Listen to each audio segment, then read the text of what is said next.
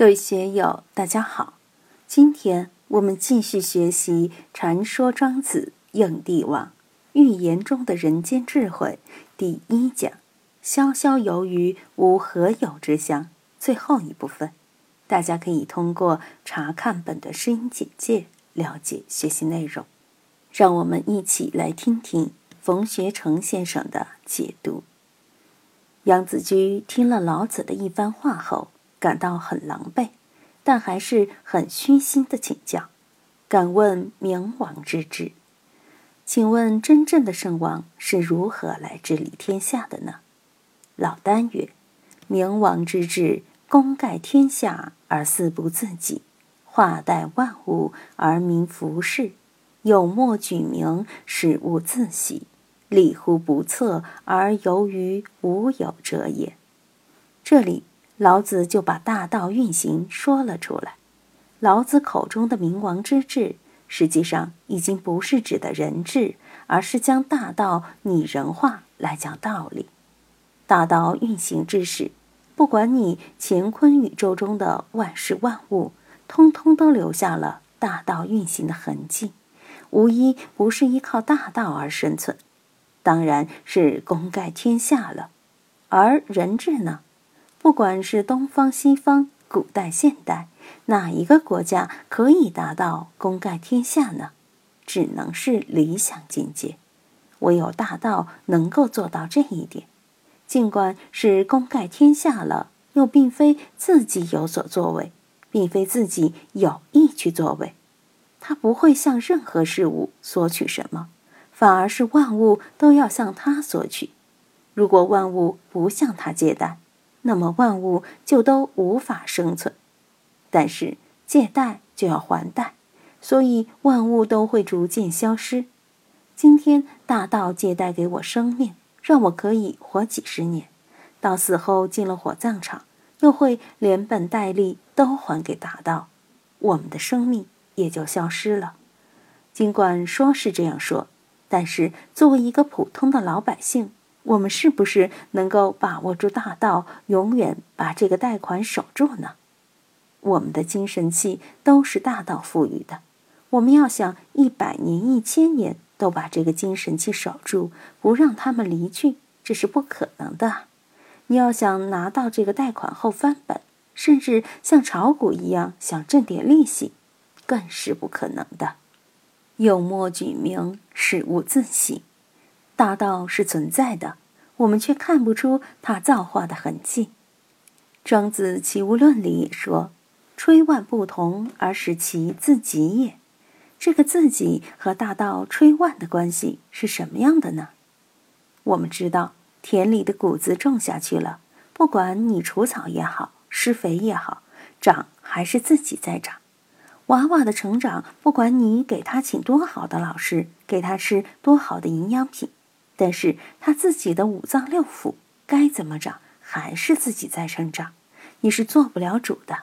尽管现在医学一天比一天发达，也分了很多内外科室什么的，似乎可以从药物上来控制或者治疗病情，但是人体内的器官复杂多变，而且都是不为人的意志所控制的，他们也讨厌人去控制他们。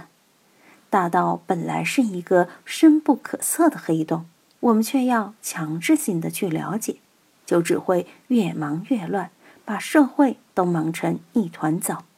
正因为万物都秉承了大道，他们才能各自成其为自己，各就各位。中庸里说：“天命之谓性，率性之谓道，修道之谓教。”事物自喜。只要老老实实的秉承了大道赋予的个性，万物就可以成其为它。立乎不测而由于无有者也。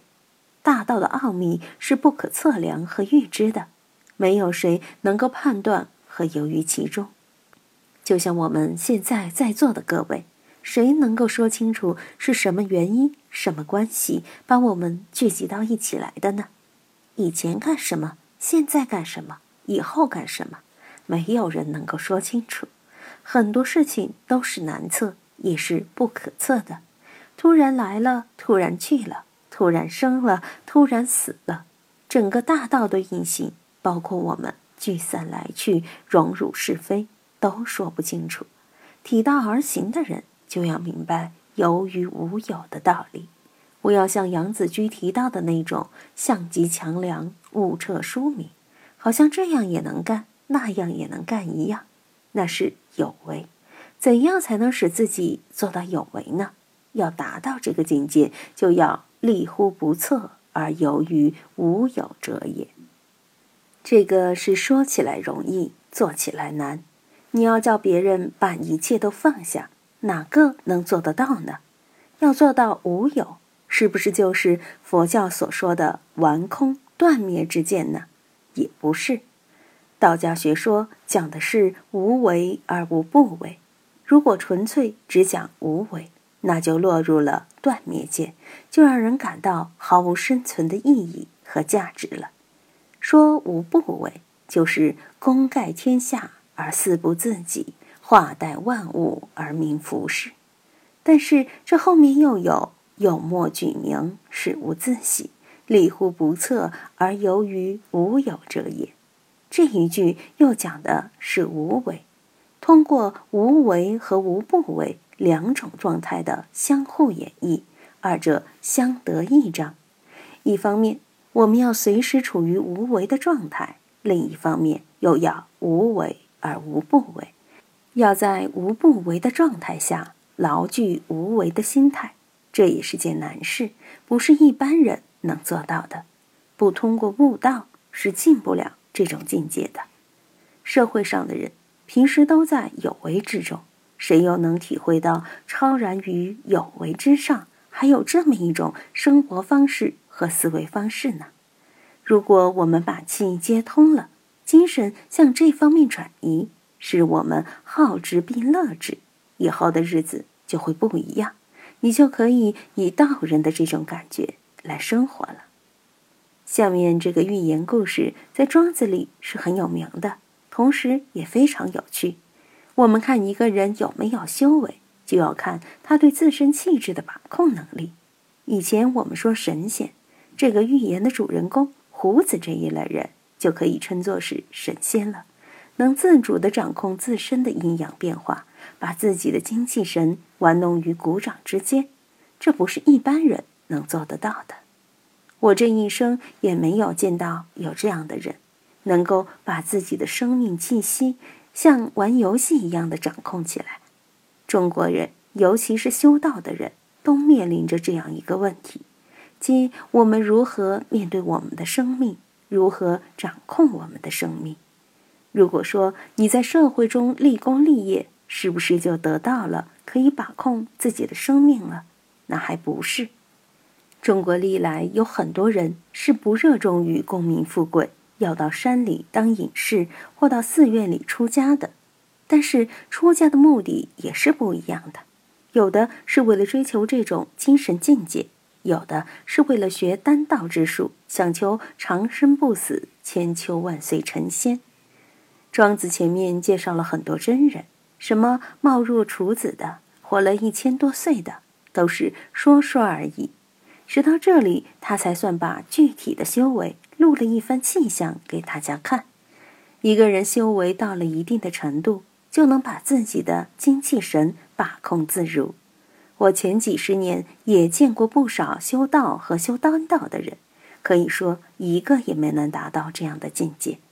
以前贾提涛贾老。在讲这一段的时候，讲的眉飞色舞，兴奋万分，觉得这种修为才是真正的功夫。当然，他老人家也没有这种功夫，这个只是一个理想的境界。正因为想达到这种境界，好多人都将毕生的精力浸淫其中，但往往都是无功而返。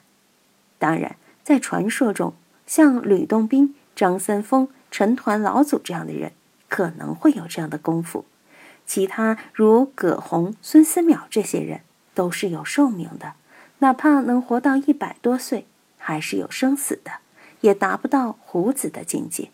但是吕洞宾、张三丰这样的人物，也是说有就有，说无就无。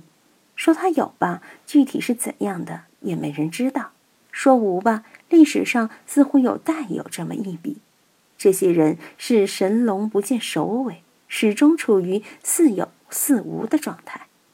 我们怎样来看待神仙之道，就可以从这里面找到尺度来衡量那些吹牛皮的人。那些大师们，不管是以前的严兴，还是后来的张洪宝，还是什么宫的超级大师。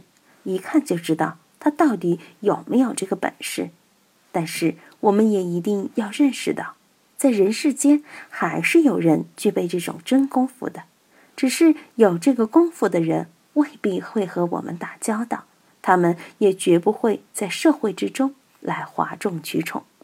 这段故事就像我们看的东北二人转一样，也像相声一样，一个当主角，一个当配角，当然。我们这里看到的是三人转，是列玉寇列子、胡子以及郑国的神巫季贤三个人之间的故事。